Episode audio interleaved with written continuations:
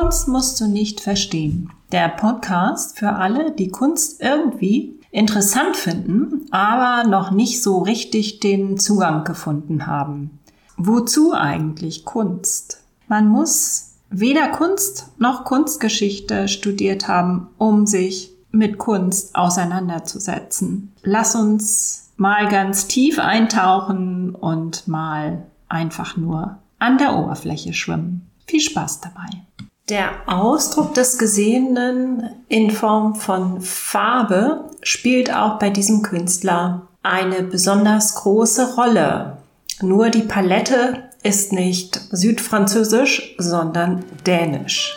Mein Name ist Astrid Blume. Ich bin Künstlerin seit vielen Jahren, Malerin und Kunstfreundin. Mich interessieren insbesondere die vielen unbewussten Aspekte und die intuitive Herangehensweise an Kunst.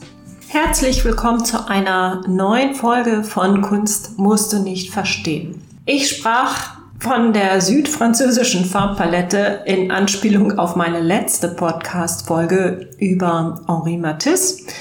Aber heute geht es um eine nördliche Farbpalette um die Palette von Per Kirkeby. Dieser bedeutende dänische Künstler ist 1938 in Kopenhagen geboren und dort auch gestorben 2018. Er war Maler, auch Bildhauer, hat sich für Architektur interessiert und hat auch unheimlich viel geschrieben. Er war also auch Dichter oder Autor. Bevor das Ganze begann, hat er aber eine naturwissenschaftliche Ausbildung genossen oder hat sich naturwissenschaftlich sehr intensiv gebildet und zwar im Bereich Geologie. Er hat 1957 bis 1964 in Kopenhagen dieses Fach studiert und hat auch eine Promotion angeschlossen. Das heißt, er ist sehr, sehr tief eingestiegen in die Materie, hat aber sich offensichtlich auch parallel ganz viel mit Kunst auseinandergesetzt. Er hat einer Kopenhagener Schule für experimentelle oder experimentierende Kunst angehört in den 60er Jahren. In der Zeit und in dieser Schule war Malerei überhaupt nicht angesagt. Malerei war sozusagen ein totes Genre. Aber Kirkeby hat es trotzdem getan und hat sich auf Grundlage auch seines Geologiestudiums und intensiven Naturbeobachtungen zu einem, wie ich finde, Meister der Farbe und Form entwickelt. So ganz leicht war das, wenn ich mir die Videos noch einmal vor Augen führe, die ich mir angeschaut habe dazu, nicht. Aber es, es musste trotzdem getan werden.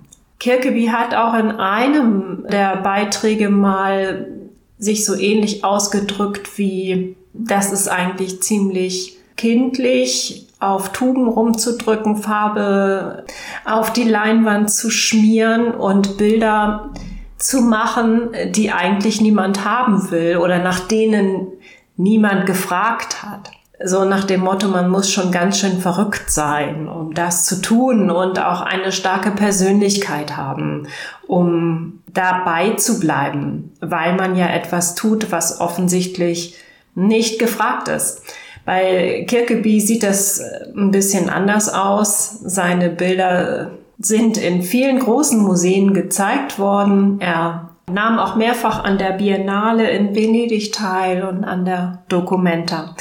Er hat auch als Professor gearbeitet für Malerei in Deutschland. Ab 1978 war er Professor an der Staatlichen Akademie der Bildenden Künste in Karlsruhe und von 1989 bis zum Jahr 2000 war er Professor an der Städelschule in Frankfurt.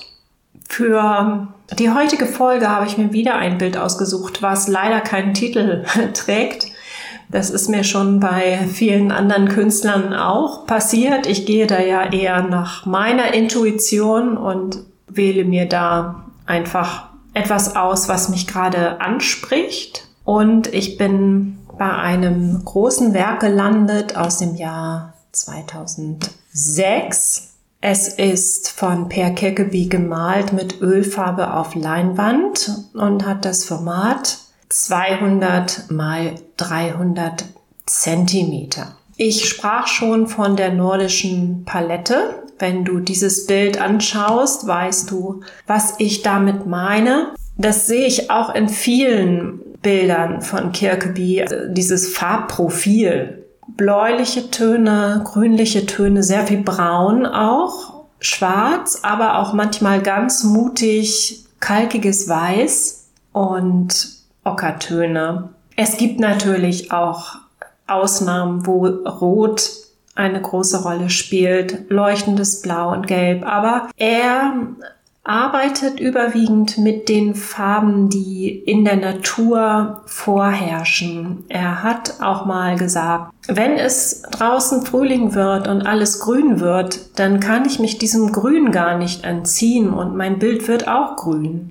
Das drängt sich quasi auf. Er hat es jetzt nicht wortwörtlich so gesagt, aber sinngemäß. Er meinte auch, dass ihm Grün gar nicht so gut gefallen würde, aber trotzdem schleicht sich das sozusagen dann in ein Bild ein, verändert sich dann aber auch im Laufe der Jahreszeiten. Er hat oft sehr lange an Bildern gemalt, wahrscheinlich auch mit Pausen. Er hat ja auch mehrere Bilder parallel gemalt, wie das ganz viele Maler tun. Ja, dann kommt immer der Einfluss von außen mit rein. Also die Farbveränderung, die sich auch in der Natur vollzieht, die ist in seinen Bildern sichtbar. Er ist Geologe gewesen durch und durch. Die wichtigste Struktur im Leben eines Geologen ist wahrscheinlich die Schichtung. So sieht man auch in vielen Bildern von Kirkeby eine Art von Schichtung, die horizontal natürlich verläuft. Innerhalb dieser einzelnen Schichten passiert sehr viel. Das ist auch an diesem Bild, was keinen Titel trägt, zu sehen. Ich beschreibe das jetzt mal ein bisschen genauer. Im unteren Bereich ist strukturell sehr, sehr viel los. Ich sehe übermalte Bildbereiche mit, mit zeichnerischen Elementen, überdeckte Bildbereiche mit schwarzen Linien, mal schräg vertikal verlaufend, manchmal auch im rechten unteren Bildbereich fast schriftartig etwas zittrig, sieht aus wie pflanzliches, wie organisches Material. Quer dazu verlaufen Farbflecken in Orange und auch in einem ganz leuchtenden Blau, was natürlich hier den totalen Komplementärkontrast darstellt. Darüber gibt es eine Schicht, in der auch noch sehr viel Bewegung ist und zwar auch erzielt durch zeichnerische Elemente in Schwarz und Weiß. Dann gibt es ganz feine türkisfarbene zeichnerische Elemente. Ansonsten ist sehr, sehr viel schwarz-blau in dieser Schicht und ein kühles Grün. Ungefähr auf der Bildhälfte schließt sich eine Schicht an mit einer ganz sonderbaren Struktur, die fast buchstabenartig aussieht, in einem ganz frischen Grünton. Diese Schicht ist relativ schmal, aber farblich sehr dominant. Sie ist an einigen Stellen untermalt mit einem leuchtenden Gelb. Darüber gibt es dann eine Schicht in Türkis oder Petrol in sich sehr variantenreich. Das Besondere an dieser Schicht ist, dass sie aus senkrecht nebeneinander gesetzten Strichen besteht. Darüber wiederum gibt es eine etwas matter grün gestaltete Fläche. Es ist so ein Streifen, der ganz waagerecht verläuft, nach unten hin etwas wellenartig aussieht und in diesem Streifen hat er auch fast schriftartig braune Strukturen angeordnet.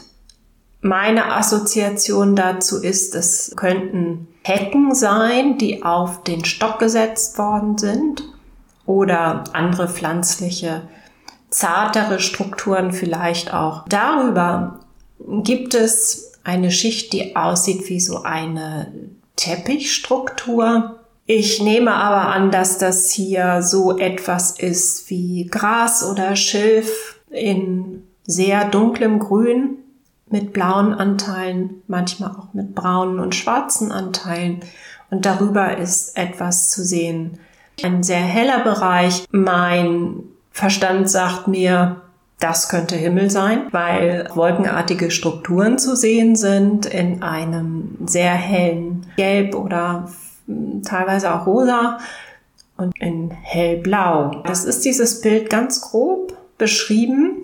Wie gesagt, die Schichtung ist sehr auffällig. Ich habe beim Anschauen dieses Bildes das Gefühl, dass gleichzeitig das Erdinnere gezeigt wird und das, was obendrauf ist als Bewuchs, was als Vegetationsgürtel sozusagen sichtbar ist. Und er präsentiert uns als Geologe so einen, einen Schnitt durch die Zeiten, durch die Erdgeschichte, was sich da im unteren Bereich, also was eigentlich die untere Bildhälfte ausmacht, alles so ereignet. Das lässt Raum für Spekulationen. Es könnte auch so etwas sein wie eine Wasseroberfläche, in der sich etwas spiegelt oder tatsächlich Gesteinsstrukturen. Ich sehe bei diesem Bild auch wieder die Möglichkeit, sehr, sehr viel an Bildern zu empfangen als Betrachterin. Und das ist das Schöne. Dieses Bild lässt Raum für eigene Assoziationen und erinnert mich an die nordische Landschaft, an den Norden von Schleswig-Holstein, in dem ich als ehemalige Kielerin oft gewesen bin. Dänemark kenne ich natürlich auch und diese Farbigkeit spiegelt sich sehr wider, gerade in diesem Bild von Kirkeby und zeigt auch die Stimmung, die dort für ihn vielleicht vorgeherrscht hat. Er drückt sich so ähnlich aus wie Matisse. Ich sehe das nur gerade, weil ich mich in der letzten Folge mit Matisse auseinandergesetzt habe. Nicht nur in der sehr herausgestellten Bedeutung der Farbe, sehe ich eine Parallele zwischen Kirkeby und Matisse, sondern auch in der Verwendung von Mustern. Kirkeby spricht selber von Ornamenten im Zusammenhang mit seiner Malerei. Er versteht darunter einfach eine rhythmisch wiederkehrende Form oder Struktur. So etwas finden wir ja auch in unserem Leben. Das Leben besteht aus Höhen und Tiefen, dies Wiederkehrende und das Verwenden von Mustern, das hat ja auch Matisse getan, aber aus einem ganz anderen Ursprung heraus und wahrscheinlich auch mit einer anderen Intention. Aber ich finde es ganz spannend, dass beide Werke darin eine Überschneidung haben. Überhaupt in dem Erkennen, das Muster zu verwenden als gestalterisches Element und überhaupt darüber nachzudenken. Dieses Gefühl, dass die Natur nicht eins zu eins abgebildet werden soll, sondern dieses farbliche Destillat oder das eigene Empfinden der Natur. Das mag ein Maler so ausdrücken, wie er will. Ich glaube, dass das eigene Empfinden da nie ganz ausgeschaltet werden kann. Ein Maler kann natürlich auch behaupten, ja, das kommt hier alles aus dem Verstand. Vielleicht ist aber auch diese Diskussion jetzt müßig, denn entscheidend ist das, was ich auf der Leinwand sehe und mein ursprünglicher Ansatz für diesen Podcast war ja auch, mit dem Einstieg ins Bild zu beginnen und gar nicht so sehr mit dem Einstieg in die Künstlerbiografie, aber ich ertappe mich immer öfter dabei, das bei der Vorbereitung anders zu machen.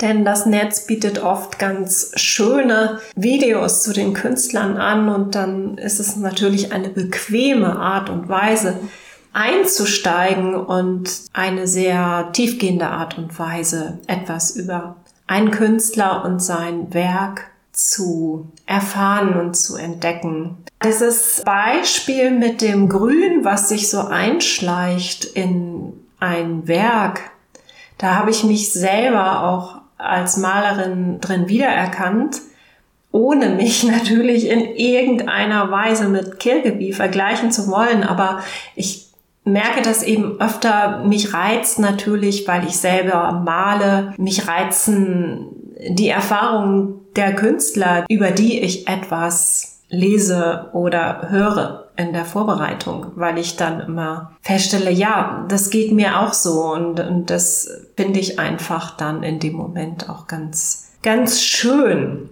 Mir ging es nämlich genauso wie Kirkeby. In meiner Kieler Wohnung habe ich vom ersten Stock aus in die Kronen von zwei Linden geschaut und ich war völlig überrascht im ersten Frühjahr, was ich in dieser Wohnung verbracht hatte, über dieses übermächtige Grün, was da explodierte vor dem Fenster vor meinen Augen. Und dieses Grün, wie sich das dann so veränderte von einem ganz fast schreienden, hellen Frühlingsgrün in dieses satte, matte, tiefe, sommerliche Grün der Lindenblätter. Und ich habe darin auch den ersten Anlass gesehen, mich von meiner Menschenmalerei zu verabschieden oder diese zumindest mal für eine Zeit zu unterbrechen. Ich habe einfach versucht, dieses Grün in Form von Flecken auf der Leinwand festzuhalten und habe ein Diptychon gestaltet. Ich habe diese beiden Bilder dann auch das mächtige Grün 1 und 2 genannt. Diese Explosion, die da vor meinem Fenster stattfand, um die irgendwie festzuhalten und auszudrücken. Das war jetzt ein kleiner Exkurs. Was ich noch bemerkenswert finde am Werk von Kirkeby, dass er so vielseitig ist, dass er nicht normaler ist, sondern ja, er hat auch als Performance-Künstler wohl angefangen, dass er natürlich mit den Augen eines Geologen geschaut hat und hat auch gesagt, dass er in der Malerei Parallelen sieht insofern, als dass in der Geologie, generell in der Wissenschaft, Hypothesen aufgestellt werden und die werden entweder bestätigt oder widerlegt und wenn sie widerlegt werden, kommt eine neue Hypothese. Und so ist es in der Malerei auch. Alles, was nicht passend oder stimmig erscheint, das wird einfach übermalt, zumindest bei Kirkeby. Es entsteht etwas Neues. Das sah er als Gewinn an, nicht als Verlust des Alten, sondern als etwas Neues, als etwas Konstruktives. Es gibt in einem Video, was ich gesehen habe, auch ganz amüsante Kommentare von seinem Malerkollegen Markus Lüpertz, über den ich ja auch eine Folge hier schon gemacht habe. Lüpertz schätzte die schnordrige Schnauze von, von Per Kirke. Das habe ich auch beobachtet. Er nimmt kein Blatt vor den Mund. Er drückt die Dinge so aus, wie sie sind. Und manchmal eben auch in einer sehr kräftigen Form. Er wählt vielleicht nicht immer die Worte, die man als Deutscher wählen würde, aber es sind interessante Alternativen. Zum Beispiel hat Kirkeby, wie ich sagte, viel geschrieben und er hat viele Essays über andere Künstler geschrieben, über sehr bekannte Künstler wie Munch, wie Manet, wie Delacroix, El Greco, Gauguin und so weiter. Er hat gemeint, er sei dabei ziemlich rücksichtslos gewesen. Ich weiß nicht, ob er wirklich rücksichtslos meinte oder ob er vielleicht darauf abzielte, egoistisch gewesen zu sein, weil er einfach sehen wollte, was ist im Leben der anderen passiert oder wie sind sie mit der Malerei umgegangen, wie ging es ihnen damit und wie konnte er die Erkenntnisse und Erfahrungen der anderen für sich nutzen. Ich glaube, darum ging es beim Schreiben und beim Untersuchen der anderen Malerbiografien. Vielleicht ist es bei mir hier auch so ähnlich, wenn ich diesen Podcast mache. Ich schaue mir eine unheimliche Bandbreite an, an Künstlerinnen und bin einfach neugierig. Ja, wie gehen andere Künstler mit dem Künstlersein um? Welche Rolle spielt das Ganze überhaupt in deren Leben und was passiert da rein gestalterisch und technisch? Das inspiriert mich als Malerin auch immer wieder und gibt mir teilweise auch Halt, ähm, wenn ich da entmutigt bin. Gerade bei Kirkeby sieht man den täglichen Kampf mit der Komposition. Am Ende stehen aber sehr tiefgehende Meisterwerke aus meiner Sicht. Ja, dieser Kampf, dieses Abarbeiten ist in den Werken zu sehen. Das ist vielleicht etwas anderes als bei einer ganz jungen Künstlerin, auf die ich vor kurzem eingegangen bin, Heather Day. Ich finde es sehr spannend, wie Künstlerinnen an die abstrakte Malerei herangehen.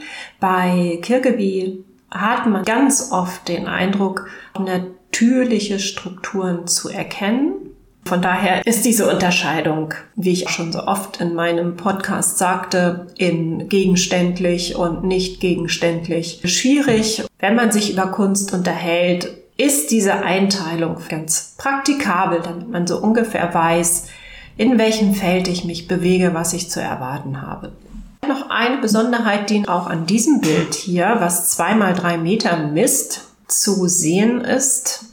Kirkeby hat sehr, sehr große Bilder gemalt. Ihm war wichtig, sich körperlich darin abzuarbeiten. Sein Wunsch war auch mal was Kleines zu malen. Er hielt das für schwieriger, als diese ganz großen Werke anzufertigen. Ja, er hat es vielleicht auch nur so als Vorübung oder Zwischenübung gemacht. Da hat er mehr skizzenhaft gearbeitet, zeichnerisch gearbeitet auf Papier. Sehr dominant sind seine Werke in Öl.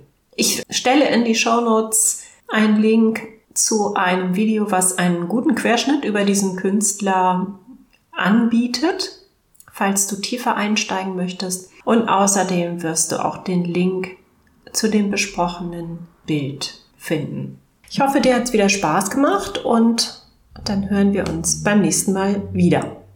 Meine eigenen Bilder findest du unter www.astridblome.de, außerdem auf Instagram und du findest meinen neuen Podcast Mindless Drawings zum meditativen Zeichnen als Special überall da, wo du auch Kunst musst du nicht verstehen findest.